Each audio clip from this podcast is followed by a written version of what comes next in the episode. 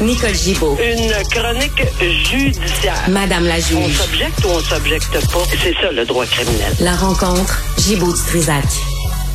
Nicole, bonjour.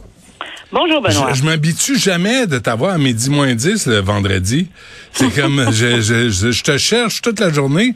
Je me Oh, lève en oh. sueur, puis là, je te cherche. Ah, ok, c'est correct. ok. Ouais, c'est un milliardaire québécois, là. On va pas le qualifier, puis je vais me faire poursuivre.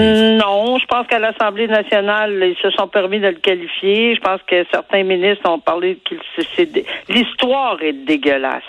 Euh, puis je pense qu'on est tous d'accord quand on a parce que c'est un reportage choc. On peut pas s'empêcher de de le dire parce que vraiment, euh, moi je le connaissais pas du tout. En toute honnêteté, je savais pas qui il était particulièrement. Puis c'est pas pour rien parce qu'apparemment c'est quelqu'un qui était qui, a- qui avait pas un profil très très très très riche par exemple, mais pas un profil connu. C'est pas c'est pas la personne qui qui, qui allait euh, tu sais se, se mettre au devant des caméras partout pour tout puis tout ça. Alors, il valait c'est probablement l'homme le plus riche apparemment euh, au Québec. Alors il s'appelle Robert Miller Miller euh, qui qui a fait l'ob- l'objet d'une enquête euh, par le SPVM, mais en 2009-2010, puis absolument rien serait arrivé. Qu'est-ce qui est allégué, puis qu'est-ce que l'enquête, euh, le bureau d'enquête de Radio-Canada a découvert, c'est qu'il y aurait une, peut-être plus, là, mais il y a une dizaine de personnes qui euh, veulent garder l'anonymat, et ça, on comprend très bien, il n'y a aucun problème avec ça, veulent garder l'anonymat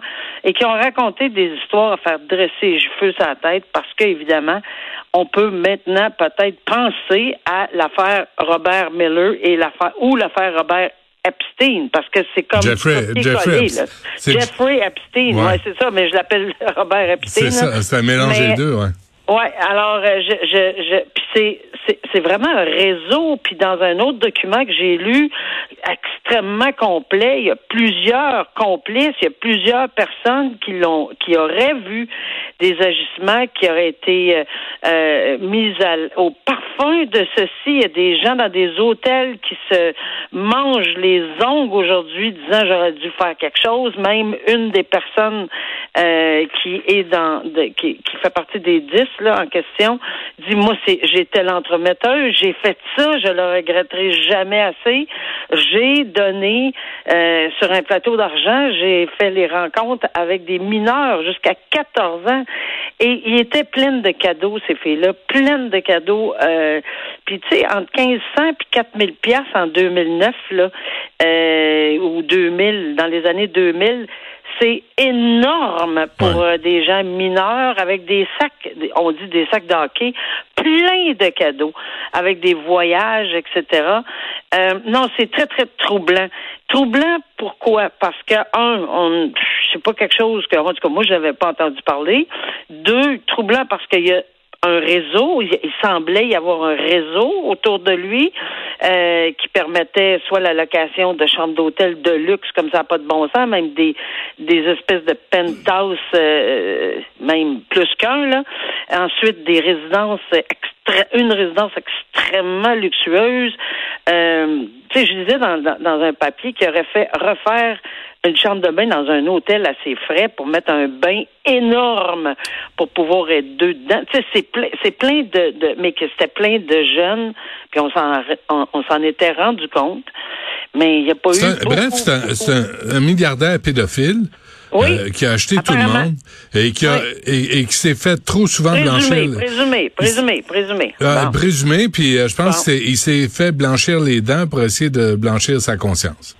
Ben, tout ça, euh, il y a, il y a- y a- et- puis là, ben, ce qui est désolant, c'est qu'on comprend, puis tu sais, 2009-2010, là, c'est pas si loin, mais c'est quand même trop loin pour penser que certaines choses ne sont pas arrivées. Qu'est-ce qui est arrivé dans l'enquête avec l'SPVM? Par, par, par exemple, l'avocat de ce monsieur aurait été présent. Et on dit bien aurait été. Mais moi, ça me renverse d'entendre parler que l'avocat d'un présumé euh, prévenu ou peut-être potentiellement accusé éventuellement parce qu'on est en train de faire une enquête est présent lors de l'interrogatoire d'une présumée victime. Ça tient pas la route, ça se peut pas. On fait pas ça.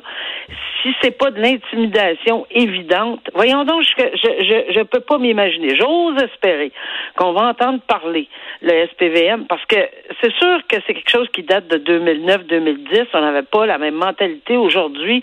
On a des équipes spécialisées, on a des gens plus formés, on a des. C'est à mon avis, ça arrivera jamais de maintenant. Jamais, c'est gros de dire jamais, mais on ose espérer que ça arrivera plus si c'est arrivé. Mais je suis certaine qu'on va vouloir brasser et retourner toutes les pierres dans ce dossier-là pour effectivement savoir, mais qu'est-ce qui s'est passé? Pourquoi on a permis à quelqu'un qui représentait un potentiel présumé mmh. euh, mmh. agresseur d'être présent pendant que la victime parle. Ça ne tient pas la route. Mais en plus, au pis il aurait pu te, il aurait pu te demander comme témoin. Il peut plus agir pour son client à ce moment-là. C'est pas, c'était pas. Euh, Mais il y, a, il, y a, il y, a, un grand nombre de complices là-dedans. Là. Tu peux pas euh, poser ce genre de geste-là là, sans acheter le silence de plusieurs personnes acheter le silence de plusieurs personnes. Puis ces gens-là aujourd'hui, euh, qu'est-ce qui va arriver à ces gens-là? Est-ce qu'on fait, est-ce qu'on va J'ose espérer qu'on va faire des enquêtes plus poussées. C'est il y a au moins quatre personnes là, euh, et, et, et, qui sont qui sont en, tu sais, qu'on voit là dans les différents articles.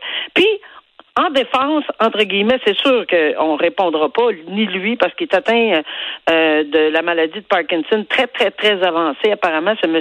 Euh, Miller, Robert Miller. Euh, mais son avocat dit de toute façon, on a des expertises à l'effet qu'il il, était incapable d'avoir des érections, peu importe, là, depuis 20 ans. Ouais, est-ce que ça empêche une agression sexuelle? Il n'y a pas juste une érection là, qui est bon. Alors, on n'ira pas plus loin. là. Mm-hmm. On verra si effectivement on est capable d'en faire la démonstration et qu'on creuse cette affaire-là, toutes les pierres, faut que ça soit retourné pour en avoir le cœur net. Mm.